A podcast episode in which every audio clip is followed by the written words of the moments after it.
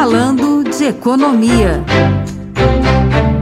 No nosso quadro Falando de Economia de hoje, o jornalista Adriano Faria conversou com o diretor executivo da Instituição Fiscal Independente, Marcos Pestana, sobre os projetos do Congresso que buscam aumentar a arrecadação do governo na tentativa de zerar o déficit fiscal. Vamos acompanhar. Stana, diretor executivo da Instituição Fiscal Independente, prazer falar contigo novamente. Muito obrigado por ter atendido o nosso convite. É um prazer, Adriano, falar com você e com os ouvintes da Rádio Senado. Marcos, vamos falar então sobre as ações dentro do Congresso Nacional, projetos, né, para aumentar a arrecadação do governo e, consequentemente, tentar zerar o déficit das contas públicas. O Senado aprovou recentemente a tributação de fundos fechados e também dos investimentos em offshores. Eu queria que você falasse para a gente sobre esse esforço do Congresso para o governo ter mais dinheiro em caixa para fazer frente ao déficit público. Olha, Adriano, o, é importante a sociedade brasileira compreender que as finanças públicas estão desarrumadas. O Brasil, desde 2014, tendo a exceção de 2022, mas de 2014 até 2023, o governo está gastando mais do que arrecada. Então, ele aumenta a dívida, ele tem que captar dinheiro no mercado para financiar o seu rombo. É igualzinho no orçamento doméstico. E isso, de uma forma persistente, causa uma série de dores de cabeça. É, resulta a desarrumação das contas do governo, o déficit permanente, o aumento do endividamento, é, corre o risco de inflação, recessão, juros altos e desemprego. Então é muito importante o governo manter suas finanças em ordem. Nós vamos ter esse ano um é, déficit operacional, sem falar em pagar dívida e juros. Estou falando só da parte operacional do governo, a saúde, a educação, a segurança, os, todos os ministérios o governo vai ter um rombo de mais de 1% do PIB. O PIB é tudo que a gente produz, a sociedade brasileira produz num ano de bens e serviços. Então, nós vamos gastar a mais 1,4% do PIB. Então, é preciso um esforço e o, o próprio governo propôs zerar o déficit.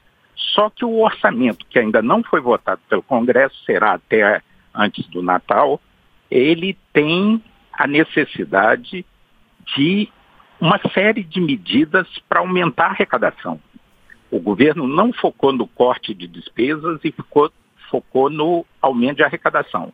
Então, são uma série de projetos como esse que você mencionou, de tributar, são pessoas muito ricas, super ricas, que têm investimento no exterior ou em fundos fechados, então, o Congresso entendeu que era justo, é, se espera arrecadar com esses dois novos impostos, essa nova forma de tributação dos fundos fechados e dos fundos offshore no exterior, 20 bilhões de reais. Mas no orçamento tem outros 48,5 bilhões que dependem de medidas que ainda estão no Congresso Nacional, juros sobre capital próprio, tributação das subvenções econômicas, os incentivos fiscais dados pelos dos estados, a tributação de apostas eletrônicas, isso tudo o Congresso é, deve apreciar até o, é, o recesso de Natal e de final de ano. Mas é uma corrida contra o tempo, a agenda está muito sobrecarregada Ainda temos a COP, o Encontro Internacional, que é, esvaziou, quer dizer, o presidente da República, os ministros foram, vários parlamentares foram, mas a expectativa é que a partir dessa semana as outras medidas, como essa que o Senado, a Câmara dos Deputados já tinha aprovado, o Senado aprovou e foi para a sanção presidencial. Então, é, é, há um desafio enorme, não é fácil alcançar o déficit zero, o Brasil, na verdade, para estancar o crescimento da sua dívida, ele precisa ter um superávit, uma economia, uma poupança todo ano de 1,5% do PIB. No entanto, o primeiro passo é o déficit zero. E esse é um grande desafio. Muita gente desconfia que a meta não será cumprida, mas é muito importante sinalizar, perseguir, lutar pelo cumprimento do déficit zero. Agora, Marcos, a mídia tem dado muito destaque, né, principalmente neste segundo semestre, para a reforma tributária, que é uma proposta de emenda constitucional que já foi aprovada pelo Senado, está na Câmara. Para o ouvinte entender, a reforma tributária que está agora em discussão no Congresso, que está próxima de ser aprovada, pelo menos essa é a expectativa do governo, não tem nada a ver com esse esforço do momento para zerar o déficit. Isso aí é uma coisa para médio e longo prazo, não é isso? Exatamente. O foco da reforma tributária que é extremamente necessária. O Brasil tem um dos piores sistemas tributários do mundo.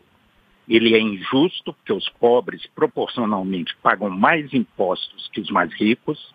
Ele é burocrático, ele é ineficiente, ele atrapalha a economia, ele causa uma, um, um, um, um volume inédito de judicialização de processos judiciais, não existe precedente no mundo. Então ele é tudo de ruim, é o nosso sistema atual. A reforma tributária não tem foco no aumento da arrecadação. Pelo contrário, o senador Eduardo Braga, relator no Senado, introduziu uma trava para que não haja aumento de carga tributária nos impostos sobre consumo. Então, o espírito do Congresso é não ter aumento de carga tributária. O contribuinte, o cidadão, não é, gastar mais do seu dinheiro com o governo, mais do que já gasta. há o foco da reforma tributária e que agora o Senado devolveu para a Câmara e a Câmara, nessa corrida contra o tempo, deve votar antes do Natal, a reforma tributária tem o foco na melhoria do ambiente de negócios, na agilidade, na desburocratização, na simplificação do sistema de pagamentos de impostos no Brasil. Então, são duas coisas diferentes. Uma coisa é um pacote de curto prazo para repercutir ano que vem é, e equilibrar as contas do governo. Outra coisa é a reforma tributária, que vai ter um prazo de 10 anos de transição e que, com isso, melhorará, corrigirá vários dos defeitos do nosso sistema tributário. Marcos Pestana, muito obrigado aqui pela entrevista, pelas considerações. Um abraço para você e até a próxima oportunidade. Sempre à disposição. Um abraço a todos os ouvintes da Rádio Senado.